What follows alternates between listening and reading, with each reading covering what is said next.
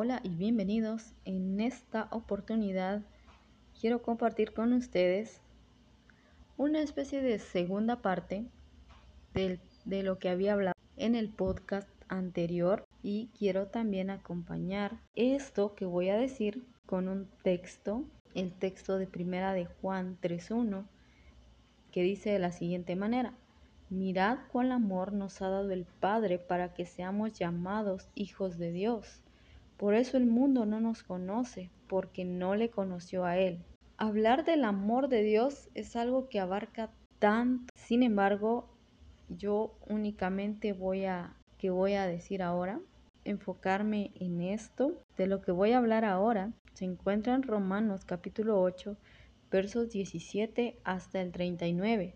Todo comienza cuando Pablo se encontraba en Corinto. Él estando en Corinto, supo que en Roma los hermanos estaban teniendo muchos problemas a causa del emperador Claudio que los había echado de la ciudad y esto ocasionó que la iglesia se formara únicamente con gentiles, es decir, los creyentes en Cristo en Roma eran pura y meramente personas gentiles.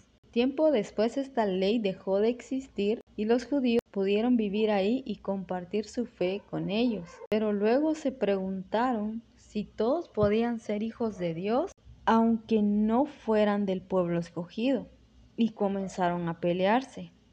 Unos peleaban por no ser israelitas y otros porque veían que la mayoría era muy pobre. Entonces el apóstol les escribió lo siguiente. No existe condenación para los que están en Cristo. Nosotros somos hijos de Dios y también herederos de Él juntamente con Cristo. Aunque los tiempos difíciles se presenten, sabemos que tenemos esperanza de salvación y que el Espíritu nos ayuda en nuestras debilidades para que pidamos como es mejor, ya que Él intercede y examina las intenciones de nuestro corazón y pide conforme a la voluntad del Padre. Dios no se negó a dar a su Hijo para que todos fuésemos salvos. Por tanto, ¿quién puede condenarnos? Cristo resucitó y está al lado derecho del Padre. Además, Él también nos defiende.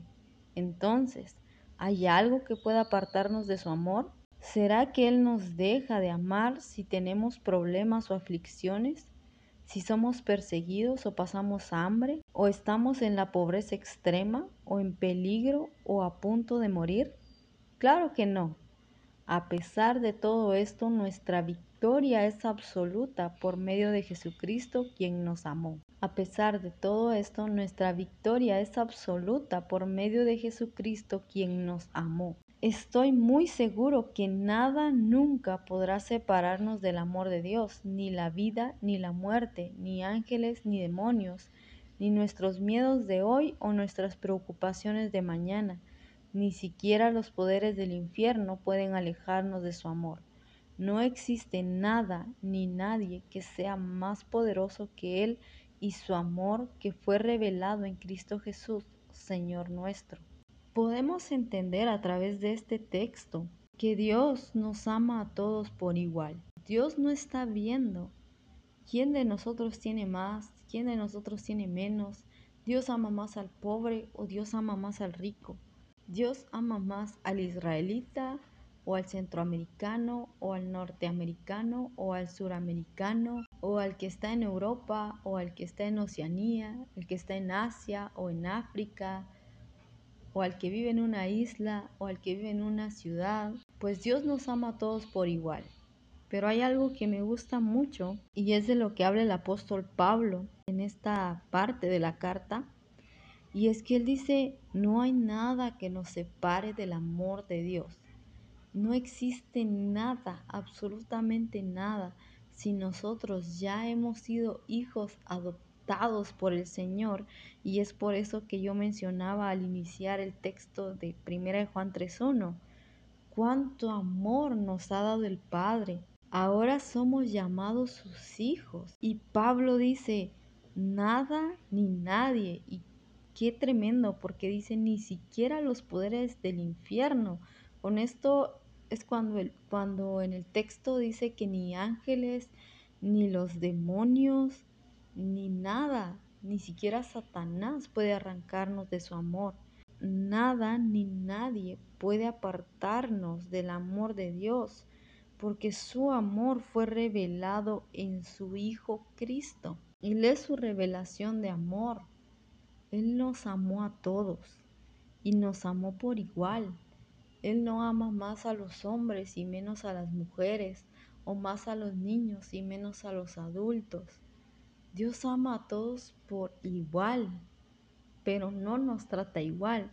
Y eso es algo bien importante que quiero que tomen en cuenta. A algunos les ha dado ciertas cosas que a otros no, porque cada una de las cosas que Él da o que Él nos permite tener corresponden a una necesidad, corresponden a algo que se adecua a nuestras vidas.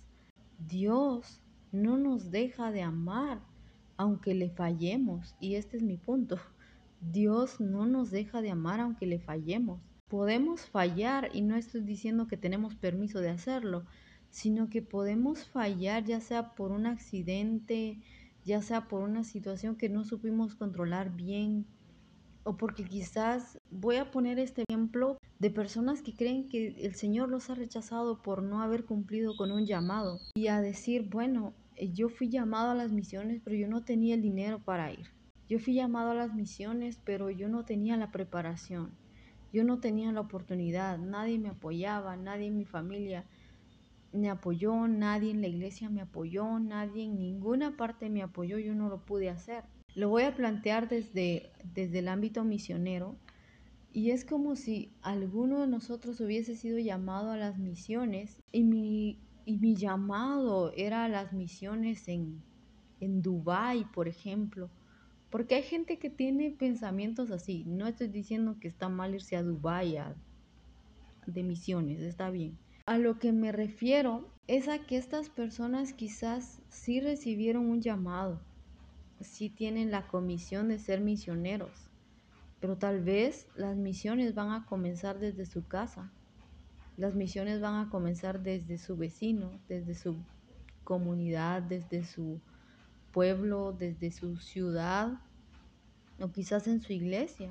Tal vez el recurso vendría si se hubieran animado a capacitarse o a decir, Dios me dio esta visión y tengo que trabajar duro para poder ahorrar, para poder prepararme, para aprender el idioma, para aprender parte de la cultura, para saber qué hacer al momento de estar ahí. Sin embargo, estas personas comienzan a ver más sus limitantes que a Dios. Dios es un Dios ilimitado, para Él no existe nada imposible. Para nosotros puede ser que muchas cosas sean imposibles, pero para Él nada lo es. Pero cuando nosotros comenzamos a centrar nuestra mirada en lo que nos limita, comenzamos a dejar de ver a Dios. Y esto es lo que los lleva a pensar que Dios los rechaza, porque comienzan a ver también la limitante de su amor. Cómo su amor es tan limitado a condiciones. Nosotros limitamos nuestro amor a condiciones. Nosotros, como hijos de Dios, tenemos que amar incluso a aquellas personas que nos odian, pero es tan difícil, pero es tan fácil amar a quienes nos aman, ser buenos con quienes son buenos con nosotros, darles a quienes nos dan. Es decir, nosotros siempre buscamos que algo sea recíproco, siempre buscamos que sea mutuo, cuando Dios no esperó a que fuera mutuo. Dios no esperó a que nuestro amor fuera hacia Él para que Él entonces nos mostrara amor. Dios nos mostró amor cuando nosotros no merecíamos ser amados. Dios nos mostró amor cuando nosotros ni siquiera le conocíamos.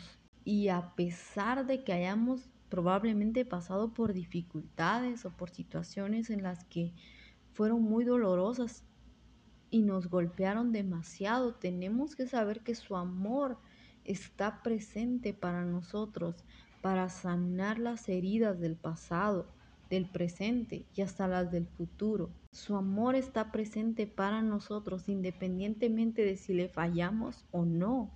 Su amor siempre está dispuesto a perdonarnos. Su amor siempre está dispuesto a extendernos misericordia. Su amor siempre está dispuesto a recibirnos sin importar cómo seamos o lo que seamos o quienes creamos ser. Lo único que Él quiere es que nosotros comprendamos que su amor no tiene límites. El amor de Dios es para todos por igual.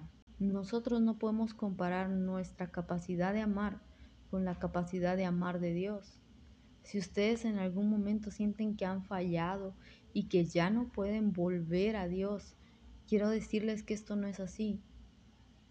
Dios sigue esperando que ustedes confíen en su amor y se acerquen a Él y le pidan perdón si han fallado, porque Él está dispuesto a perdonarles.